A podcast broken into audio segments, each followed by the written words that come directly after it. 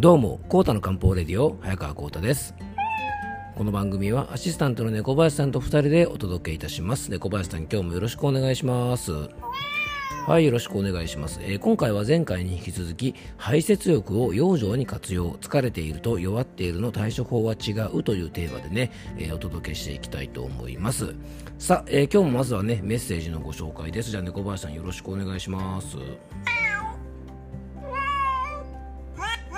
おお、びっくりした。猫林さんびっくりしたよ。はい、えっと、今日はですね、メッセージまた翻訳しますね。えー前回メッセージを読ませていただいた、養生ネーム、ハグハグプリーズさんからのメッセージを頂戴いたしました。ありがとうございます。えー、コータ先生、猫林さん、おはようございます。朝くださったメッセージですね。はい。いつも楽しく拝聴しております。えー白熊アイスとガリガリ君と、えーパイン味とですね、じゃがりこを食べ過ぎて口にヘルペスができた話を取り上げてくださり、ありがとうございました。えー、もともと虚弱体質の私がさすがに1ヶ月間毎日嗜好品を食べていたら調子崩しますよね。えー、かっこ1日に2個食べたもの、食べていた日もあるのは、えー秘密です。あ、秘密だった。やばい。えー、コー先生と猫林さんのように、舞踊場ともうまく付き合えるように、えーヒットポイントを上げていきたいと思います。これからもよろしくお願いします。ということで、猫林さんちょっと秘密ですって言ったとこ言っちゃいましたね。うん、じゃあね、しょうがない、あのね、秘密を言ってしまったのでですね、お詫びに、ハグハグプリーズさんにはですね、猫林さんのハグハグ無料お試し回数券をプレゼントしたいと思います。はい、あの、好きな時にね、猫林さんをハグハグしてください。はい。えー、このね、結構あの、ゲームネタのヒットポイントに関してはですね、コメントとかメッセージをかなりいただいておりましてね、あの、今回もですね、まあ、ハグハグプリーズさんからはね、まあ、お礼のメッセージまでいただいてね、本当にありがとうございます。あの、先日もね、ある方がですね、ヒットポイントが少ない時に、週に1回ぐらい痛恨の一撃を食らっていますなんていうコメントをね、くれたんですけど、まあ、これも大変ですよね、小林さんね、痛恨の一撃ですよ。ね、あのーヒットポイントが少なくてですね、この痛恨の一撃を食らうっていうのだとね、まあ、ドラクエだとですね、おお、コータ、死んでしまうとは何事だっていうことでね、まあ、あれがね、半分取られてですね、振り出しからスタートというですね、あの、いつもね、微妙に貧乏なドラゴンクエストっていうゲームだとね、お金半分取られるところ結構死活問題になる案件で、あの、確実にですね、セーブしたところからやり直しになっちゃうんですが、まあ、実生活ではね、なかなかそうはいきませんよね。あの、実はですね、このコメントを見てですね、確かに実際の生活だとですね、ね最大ヒットポイントが高くなる前でもですね、痛恨の一撃を食らわしてくるような、結構ボスキャラみたいな強敵とね、仕事とかプライベートで向き合わないといけない時があるよなって感じたので、ちょっとね、その対処法をね、考えたので、あの、詳しくはですね、ちょっと明日の番組で、まあ、このお話ししたいなと思いますので、あの、実はですね、ドラクエとかでもね、レベルが低めでもですね、強い敵に立ち向かう方法がちょっとあるのでね、明日はそんなお話をしたいと思います。はい。えー、というわけでね、今日の本題に入っていきましょう。コータの漢方レディオ、今日もよろしくお願いいたします。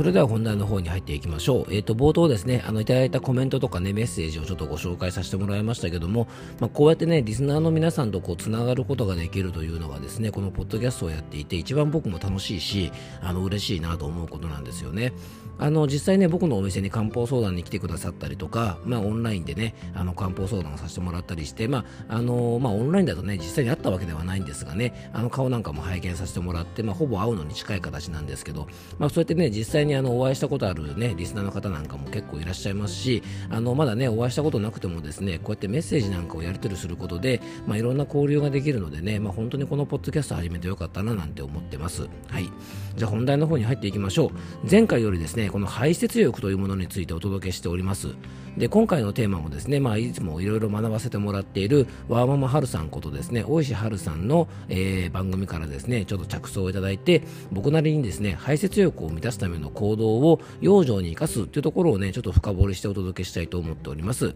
えーこの春さんのね、あの番組に関しては、番組詳細の方に、えっ、と、リンクを貼っておきますのでね、えー興味がある方はね、ぜひ聞いてみていただけたらと思います。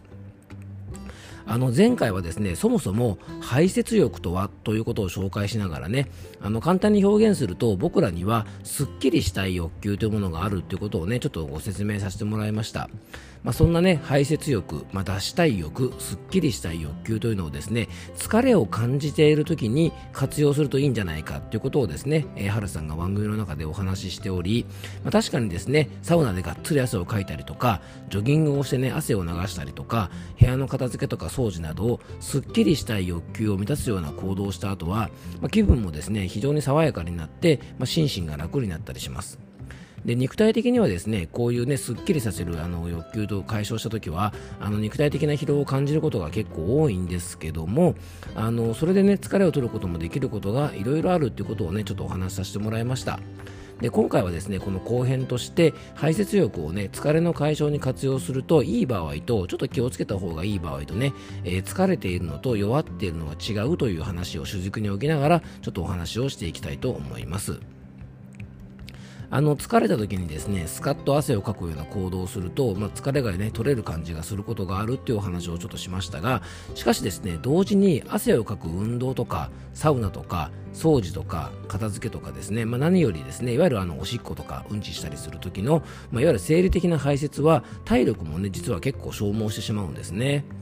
で疲れた時に疲れることをするっていうのはどうなのかっていうところはね、まあ、前回そこまでちょっとお話ししたんですがあの前回もねちょっと触れたんですけども疲れているという状態は、まあ、心や体のメモリーがストレスや疲労を溜め込んでいる時というふうにあの考え方があります。で溜め込んでいる時点であればそれを排泄することでね心身をすっきりさせる。そして心と体のバランスを整えることができるんじゃないかなんてお話もしました。よくあの友達とおしゃべりをたくさんして吐き出すなんてこともですね結構いいと思いますし実際にね疲れた時におしゃべりをいっぱいしてねすっきりしたなんて経験がある方も結構多いんじゃないかなと思います。で発散すること出すことで疲れが取れるという体験はね多くの方が結構してると思いますし僕自身もねどちらかというとそちらで疲れを取っている人間なのでなぜ発散することで多少ね体力を使ってでも発散することでね疲れが逆に取れるのかということをですね今回ハルさんの番組をお聞きしてなんとなく僕なりにね理解することができたんですね。で僕なりの捉え方なんですが疲れてはいるけれど体力はまだある疲れてはいるけれど病気ではない。そういう状態の時であればこの排泄欲を活用した養生というのはね非常に効果的だと思うんですね。でそれはねメモリーに溜め込んだものを排泄してですね軽くすることができるすっきりさせることができるからだと思います。なのでねいろんなものを溜め込んで疲れている方はですねこれとってもおすすめの養生法じゃないかなと思います。えー、しかしですねこの排泄力を活用した養生があんまりおすすめじゃない方がいるのも事実です。じゃあどんな人がね排泄力を活用した疲労回復がおすすめじゃないかというとですね実は排泄力をね活用した養生はちょっとこれね分かりやすく言うとですねすっきり系養生というふうにですねちょっと名付けさせてもらいますが、まあ、それがおすすめじゃないという人はですね例えば一日仕事をしたりとか学校に行ったりとか家のことをしたりすればですね僕らは当然疲れますよね。でその疲れをですねその都度解消しないでどんどん蓄積すると僕らの心とか体はどうなるでしょうか。当然ですがね蓄積されますから心と体は弱っていきます。そしてね心と体が弱っていくとどうなるかっていうと僕らは病気になります。でその状態まで行ってしまったら例えば風邪をひいたりとかですね実際他のいろんな病気になってしまうと思うんですよね。まあ、このようにですね実際の病気になってしまったりとか不調が現れた状態とか疲労感が強い時に体力を消耗するこのスッキリ系養生は多分ね逆効果になることが多いと思うんですね。えー、不調や病気の時に疲れている状態から弱ってしまっている状態になってしまったらですねまず体の弱りを整えていくことが大事だと思います。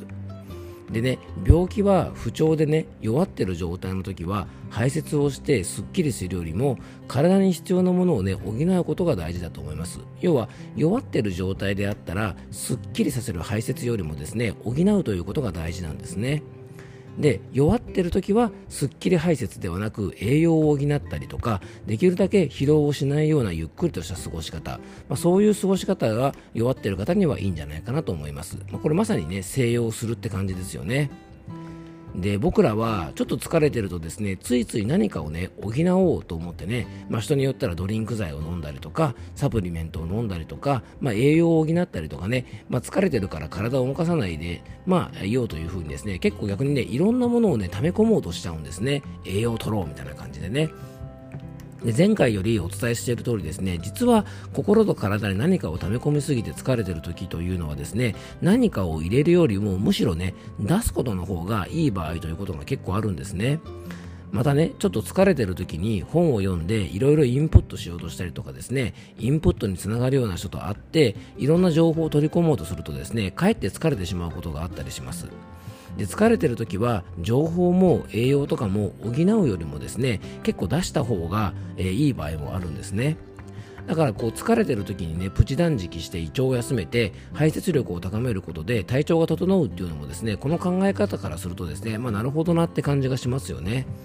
で逆に病気や不調で、まあ、具体的に、ねまあ、何か病気が現れているというような時は、まあ、いわゆるこの弱ってる状態ですよね。こういう状態であればしっかりと心身を休めて補ってあげることが大事じゃないかなと思います。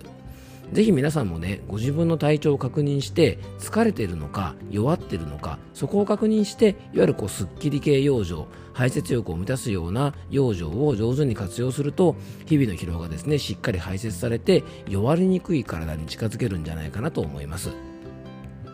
で自分は今どっちなのか、まあ、それはねこれいろんな方法とか今の体調を客観的に見て判断するしかないと思います。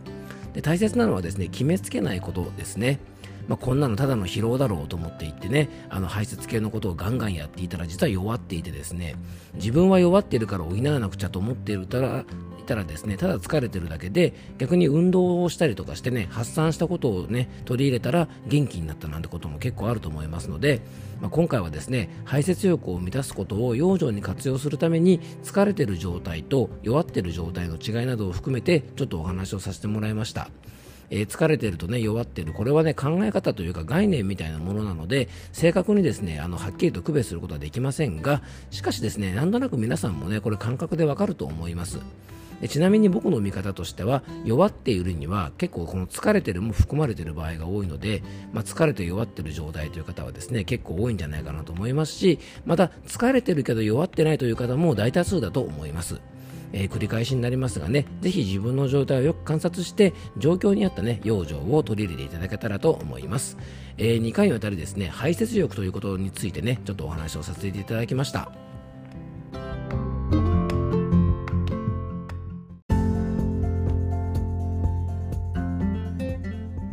はい、ということでね、2回にわたってですね、排泄力、スッキリ系の養生のね、お話をさせてもらいました。うんまあ、体力を、ね、消耗する養生だけにですね猫林さんねぜひ皆さんにもね体調を確認してからね行ってほしいですよね。